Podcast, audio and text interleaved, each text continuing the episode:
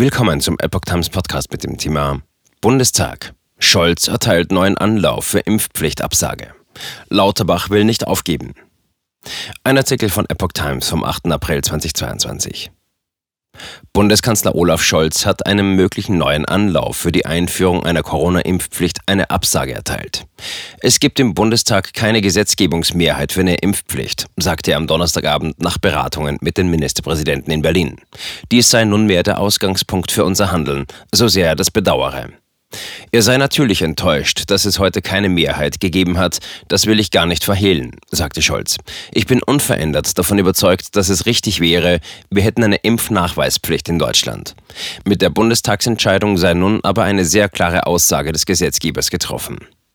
Wir werden alles dafür tun, dass wir trotzdem noch mehr Bürgerinnen und Bürger dieses Landes davon überzeugen, sich impfen zu lassen, kündigte Scholz an. Das werde unsere Kreativität in Anspruch nehmen.